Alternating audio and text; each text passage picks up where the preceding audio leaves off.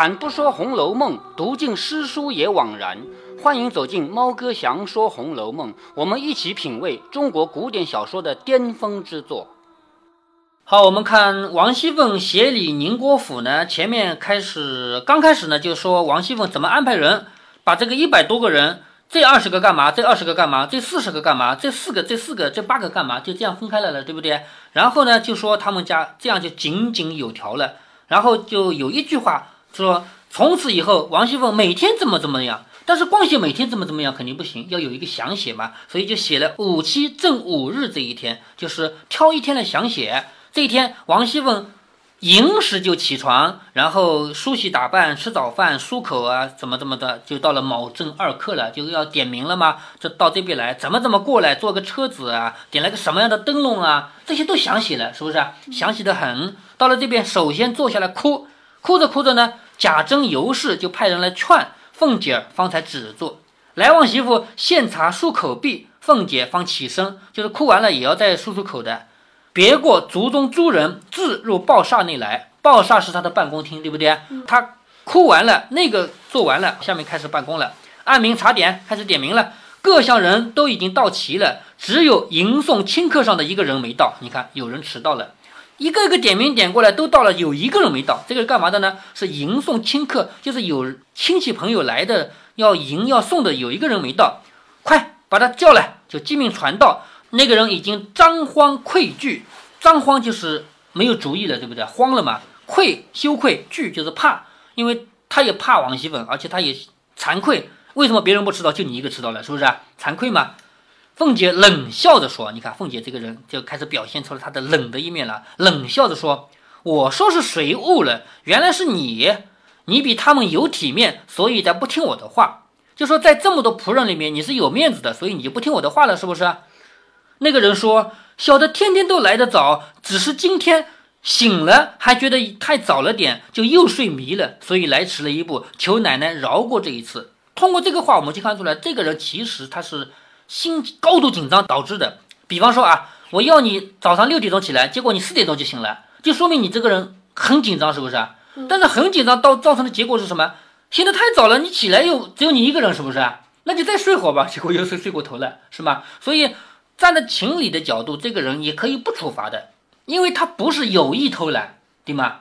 如果一个人有意偷懒，我就是不想起来，我就想睡懒觉，那这个人我重重处罚你是吗？可是这个人他不是的，他是小心过度了，他是心情高度紧张了，所以，我从我们的人情角度看啊，这个人是值得原谅的。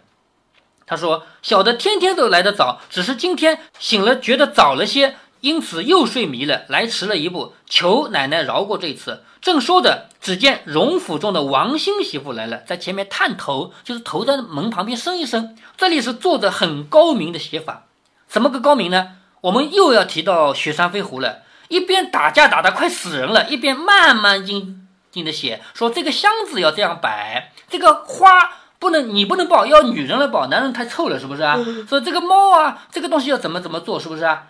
这么细致的写，写的很啰嗦，为什么？就是为了用强烈的对比来吊读者的胃口嘛。因为那边打得快死人了嘛，太急了嘛，是不是？《红楼梦》里面多次用这种写法，前面用过了吧？对不对？嗯，这里又用到了。这个人迟到了，被王熙凤抓到了以后，王熙凤一定会处理他的。可是作者曹雪芹在这里就是不写他怎么处理的。好，开始写别的事儿了，慢慢通通写别的事儿，就吊你读者的胃口。他说。荣国府里的王新媳妇儿来了，在前面探头，也就是说，荣国府的事，王熙凤要管的吧？可是王熙凤现在在宁国府呀，是不是？他就追到这边来了。凤姐却不发放这个人，她先不管这个人，就问道：“王新媳妇做什么？”王新媳妇巴不得先问他的事呢，问完了就可以了事了嘛，对不对？连忙进去说：“领牌取钱，打车叫网络。”什么意思呢？就是在车子上面啊，就是以前的那个马车、牛车，是不是啊？车子后面不是一个车厢吗？就坐人的吗？那上面要用那个丝线做成的网格，要坐在那上面。他是来领牌的，领牌干嘛呢？是取线来打车叫网络的。说着，将个帖儿递上去。凤姐命彩明念，好，你看念帖上写了什么啊？说大轿两顶，小轿四顶，车四两。共用大小络子若干根，用珠儿线若干斤。也就是说，在这个单子上是这样写的：我要给两个大轿子，四个小轿子，还有四辆车做这个网络，需要用珠子多少多少，要线多少多少，就写的很明白。凤姐听了，数目是对的，也就是王熙凤每一件就是用丝线做的网挂在那个就是车上面和轿子上面，那装饰品知道吗？嗯。王熙凤每一个事情，她都会亲自去判断它的多和少。前面不是说宁国府会冒支冒领吗？明明只要一两银子，你领个十两银子，是不是啊？所以他会管得清清楚楚，数字合了，命彩民记下来，登记好了，然后把荣国府的对牌给他。王兴家的就去了，就是王兴家的这个事就完了。第一件事完了吧？拿了一个对牌去领现了吧？凤姐正要说话，见荣国府四个执事的人又来了。第二件事又来了，就是还没处理那个迟到的人吧？是不是？第二件事又来了，都是要支取东西领牌的。凤姐儿命彩民要了帖念过，听了一共四件事，指着两件事说：“这两件事算错了，回去算清了再来。”也就是说，很有可能是明明只要一两银子，你要两两银子，是不是？所以这两件事错了，你回去算清了再来说着。扔下帖子，那两个人扫兴而去。什么叫扫兴而去呢？一方面。我白干了，我要重新算账了，是不是？另一方面，很有可能这个仆人也是有意想贪点钱，明明只要一两银子，我就去骗一两银子了，是不是？有可能的吧？所以扫兴而去。凤姐儿见张才家的在旁边，你看又第三件事情来了，看到张才家的在旁边，就问你有什么事？张才家的连忙取了帖儿回说：“这是刚才车轿围做成了，领取裁缝公银若干两。”就是那个车子和轿子上面的围的东西啊，围布啊，做完了以后，那裁缝是请来的，你总得给他工钱，是不是啊？要领裁缝的工钱。凤姐听了，便收了帖子，命彩民登记，等王兴家的交过了牌，得了买办，回押相符，然后才给张才家去去领。也就是说，我同意把这个钱给你，但是现在不能给，为什么？因为那个符还在前面王兴家的手里，对不对？王兴家的拿了这个符去干嘛？去领那个线，还没回来呢，明白吗？等他回来把这个牌交给我以后，我再把牌给你，你才可以去领钱，明白了吗？只有一个符嘛。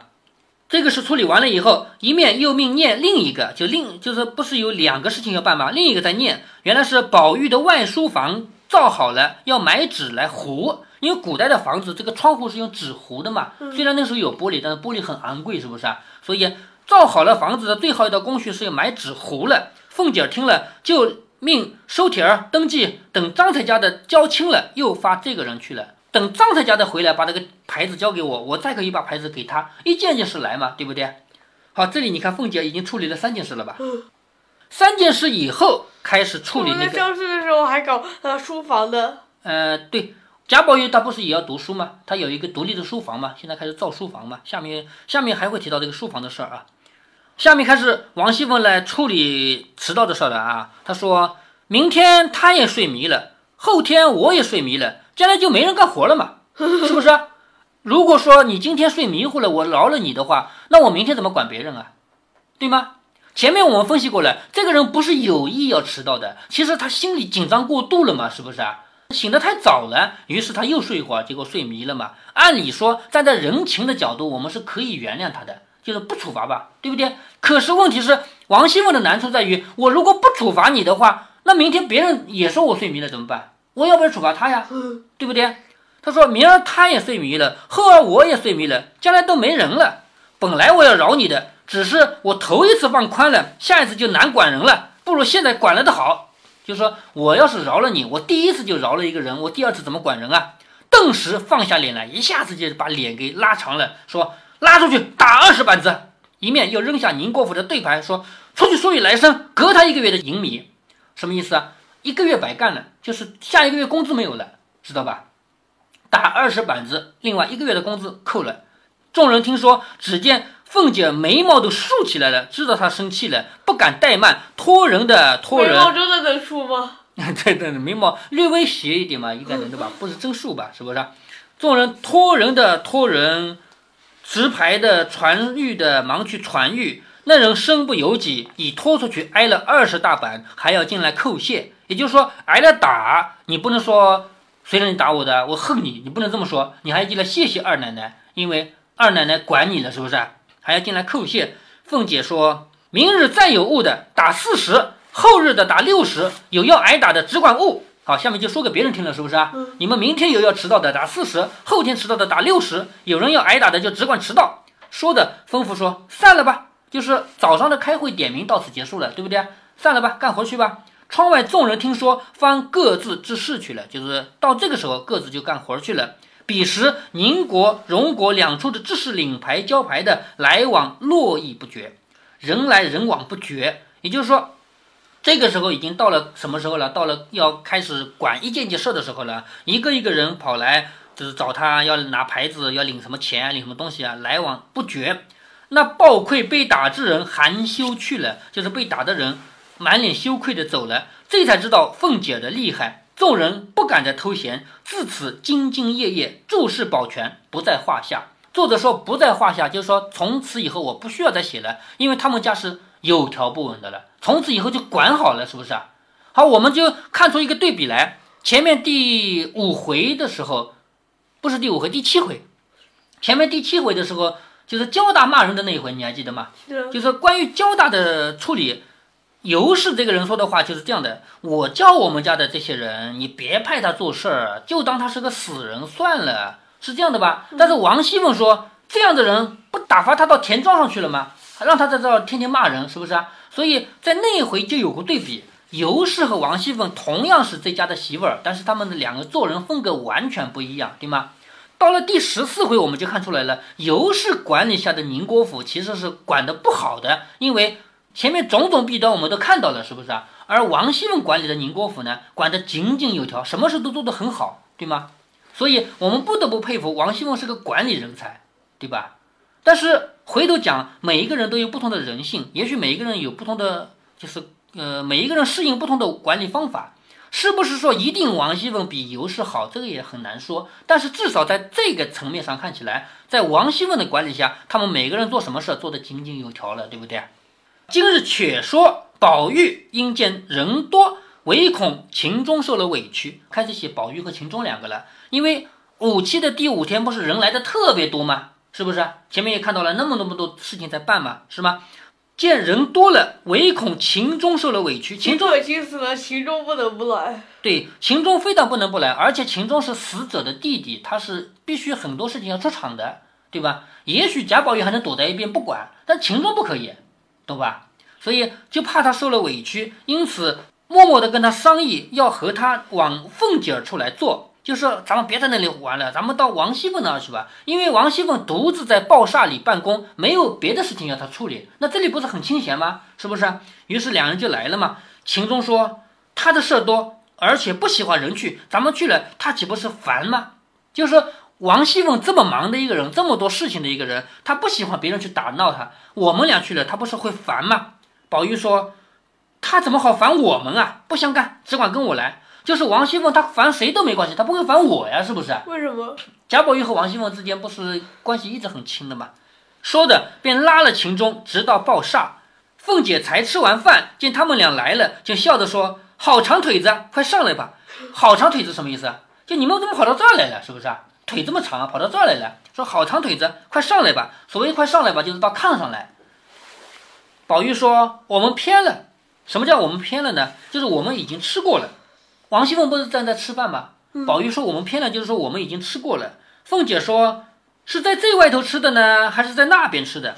这有什么意思呢？如果是在这外头吃的，表示是在这个丧事的人家吃的是客饭，因为丧事人家时时刻刻有人来要招待嘛，是不是啊？你吃的是他家这个饭嘛？那如果在那边吃的，就是在自己荣国府里面吃的，那这两边肯定不一样哦，是不是？宝玉说这边同那些浑人吃什么？就说这边不是有很多人乱七八糟的人来嘛，是不是？我跟他们一起吃什么？原是那边我们两个同老太太吃了来的，原来是在荣国府里面陪着贾母吃完了饭才过来的。啊，一面说一面就归坐，就坐下来了。凤姐吃毕饭，就是吃完了饭，就有宁国府中一个媳妇儿来领牌。宁国府的前面我们提到过了，就是王熙凤说过，我每天只有这个时候管你们领牌的事，就是午时初刻，对不对？好，这个时候已经到了嘛，就有宁国府的一个媳妇来领牌，为了支取香灯的事情，就是那个香和灯油，为那个事。凤姐笑着说：“我算好了，你们今天要来取了，总是看不到来。想是忘了吧？这会子你们到底来了。如果忘了的话，那是你们自己包赔出来，都便宜我了。这话什么意思呢？就说我算好了，你们那个香和灯该用光了，是不是？我算好了你们要来了，可是到现在才来。如果你们忘了的话，嘿嘿，这个钱就归我了，你自己掏钱去吧，懂吗？这个意思啊？那个媳妇笑着说：“和尚不是忘了，方才想起来，再迟一步也领不成了。”说着领牌而去。好，从这里一个细节我们看出来，王熙凤并不是时时刻刻就横眉冷竖的，她也有开玩笑的时候，对吗？她说：“你要是再不来领的话，这个钱就归我了，那个香的钱你自己掏去，是吧？”这个就是玩笑话嘛，说明王熙凤在管理的时候，她不是时时刻刻在摆着脸的，她也有玩笑。一时登记交牌，你看下面秦钟就开始搞笑了。秦钟说：“这两府里都有这个牌，如果别人也私自刻一个，领了银子就跑了，那怎么办？是不是？好，我也刻一个跟你一样的牌子，然后我去领银子，领了就跑，怎么办？是不是？”凤姐呢？王熙凤其实也没搭理他什么，也没告诉他究竟怎么回事。按理说这个牌子你想刻肯定刻不出来，因为它有一些秘密的记号，是吗？但是王熙凤。懒得跟他说究竟怎么样。他说：“依你说都没了王法了，就说如果谁都可以刻一个牌子去骗钱的话，就没王法了，是不是？”宝玉就说：“怎么咱们家没人领牌子做东西呀？就是为什么我们家里没有人领牌子做东西？就是荣国府啊，宝玉不是荣国府那边的吗？为什么我们那边没人领牌子做做东西啊？”凤姐说：“人家领的时候你还做梦呢，就是我们那边办事早嘛，对不对？人家领牌的时候你还在做梦呢。”我且问你，你们这夜书多早晚才念呢？好，夜书是什么？就是晚上读书。回到前面啊，前面就是有一个人迟到了以后，插进去写了三件事，其中有一件事不是贾宝玉自己的书房完工了要糊纸嘛？对不对？对，那就是他夜里念书的书房。所以现在王熙凤就故意逗他，明知道他的书房要造好了，就来问他：你们这个夜书什么时候才念啊？宝玉说。巴不得如今就念才好。你看宝玉，他假装很喜欢念书的样子，其实他又不喜欢，是不是？他说巴不得如今就念才好。他们只是不快点收拾出书房来，这也没办法。也就是说，我是想今天就念书的，可是他们不快一点把这个书房弄好，我也没办法。凤姐笑着说：“你请我一请啊，包管就快了。就是说，你想要书房还不容易啊，你请我客啊，比如说请我吃个肯德基啊，我就给你做书房做快一点嘛。”宝玉说。你要快也没用，他们该做到哪里，自然就有了。也就是说，造房子不有造房子的工序嘛？是不是啊？我请你一下就快一点了，对不对啊？也没有嘛？凤姐笑着说：“就是他们做也得要东西啊，搁不住我不给对牌是难的。”也就是说，王熙凤在斗贾宝玉：“你那个书房，如果我不同意给对牌的话，不去领那个材料的话，什么时候做得好啊？对不对？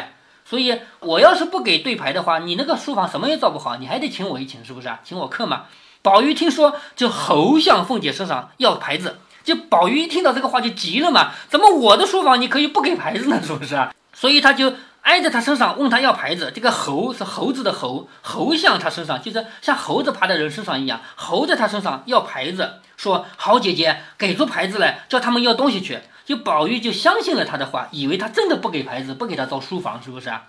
说好姐姐给出牌子来，叫他们要东西去。凤姐说：“哎呀，我累得身子都疼，还经得住你这么揉搓呢？因为王熙凤现在管两个府，是不是啊？你苦成这样了，累得我身子都疼，你还跟我揉搓呢？说你放心吧，今天才领了纸糊表去了，他们该要的还等着叫去呢，可不傻了。就说，他们要用纸也好，要用什么也好，他们自己会问我要的，难道还等着你去叫啊？是不是啊？那不傻了吗？宝玉不信，凤姐儿就叫彩明拿册子给宝玉看。”也就是刚才谁谁谁领什么，谁谁谁领什么，不都有记载的吗？是不是啊？贾宝玉还不相信，那彩明拿过来给他看看，好，上面有记载，谁谁谁领了牌子去拿那个纸，为了糊宝玉的书房，不有记载的吗？正闹着，有人回说苏州去的昭儿回来了。王熙凤的又一个仆人叫昭儿，他仆人有平儿，有芬儿，是不是啊？这个是昭儿，说苏州去的昭儿回来了。这里呢有一点小小的 bug，什么叫 bug？就是错误。什么意思呢？就是前面提到林黛玉的父亲重病了，是让贾琏送林黛玉去扬州的，是不是啊？但实际上呢，他们去扬州最后是去了苏州的。为什么？因为林黛玉的爸爸死了，死了以后要回原籍安葬，对不对啊？原籍在苏州，所以本来出门的时候不知道他去的是苏州，是去的是扬州，但是去呢才发现林黛玉爸爸死了，而且人死和生病不一样，生病只要看几天就可以回来，但是人死了必须办完丧事才回来，对吗？时间就两个地方都在办丧事。哎，对，所以这里说去苏州的昭儿回来了，这里呢就有一个错误，其实是去扬州的昭。去扬州的昭儿，后来又去了苏州的，对不对啊？嗯。所以在这里啊，就有人就专门说这个这句话是作者写错了，其实也不一定是写错，就是人家省了嘛，对吗？去苏州的昭儿回来了，王熙凤就赶紧让昭儿进来说话。为什么呢？因为昭儿进来就能告诉他贾琏的消息，她自己老公不是去了苏州了吗？对不对？她不放心她老公吗？对，她时时刻刻得关心着她老公。好，接下来。因为她呃是啊是什么？因为她好像不能没什么时候都不能没有女人。哎，对她老公一旦离开了她，随时随地都在找别的女人嘛，是不是？她不放心。好，下面我们没关系，啊，林黛玉她就可以好啊凑一个。嗯，那个不可能，因为林黛玉这么高贵的人啊，不可能的啊。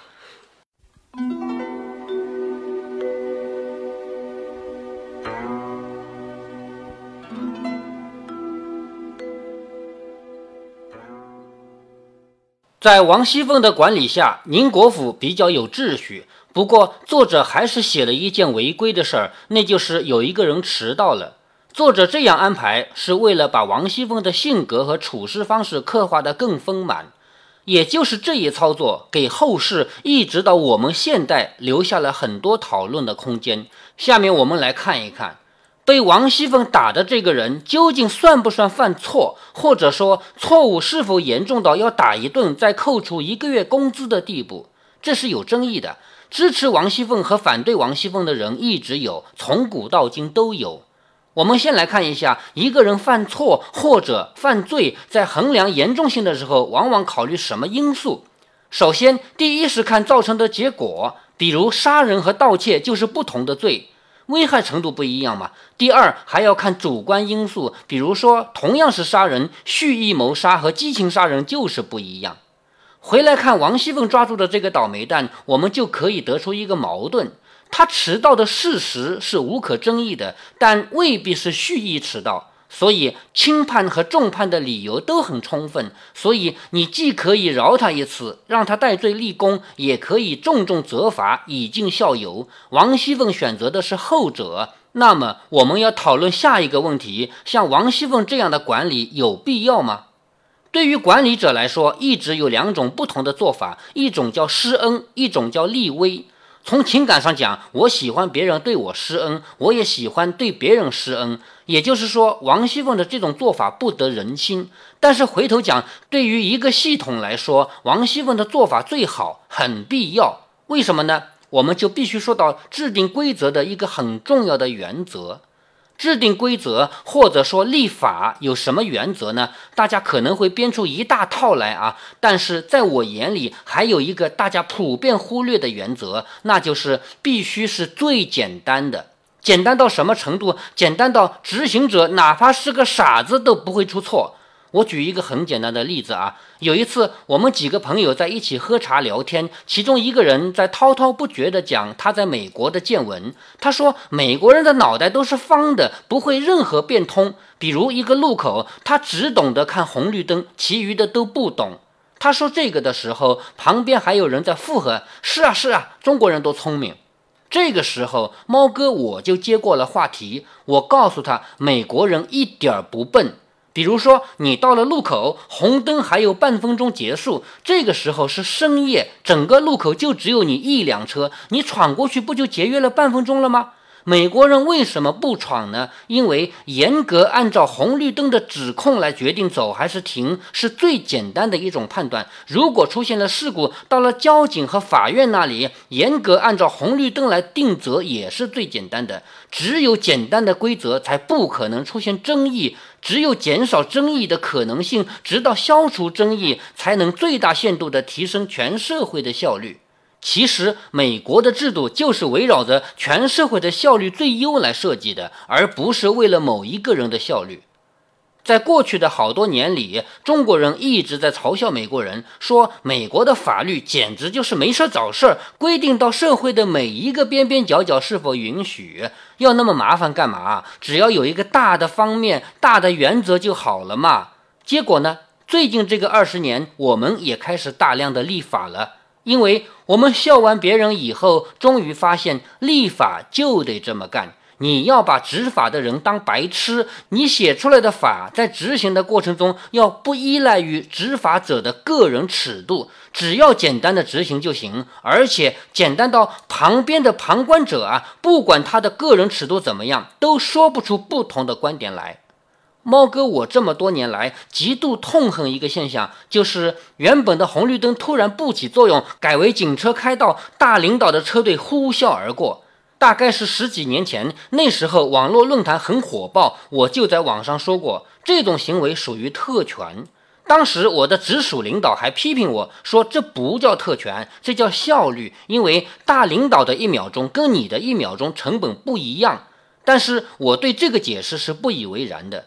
原因很简单，因为你判断谁的一秒钟更重要，这没有标准；而听从红绿灯的指挥却是有标准的。让一个简单的标准得到坚决的执行，这是提升全社会效率的唯一途径。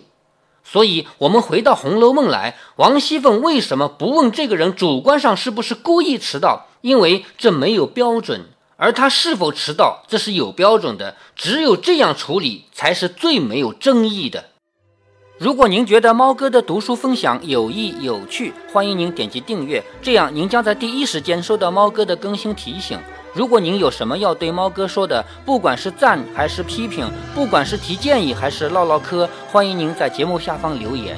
您也可以加猫哥的公众号，四个字“猫哥在线”。您还可以加入猫哥的听友群中，微信群呢，用语音节目没有办法说清，还是 QQ 群方便，群号为八四九九六六八九九。不管加入 QQ 群，还是微信群，还是在节目下留言，还是在公众号留言，您都可以围绕着书中的智慧和读书的乐趣畅所欲言。好，再见。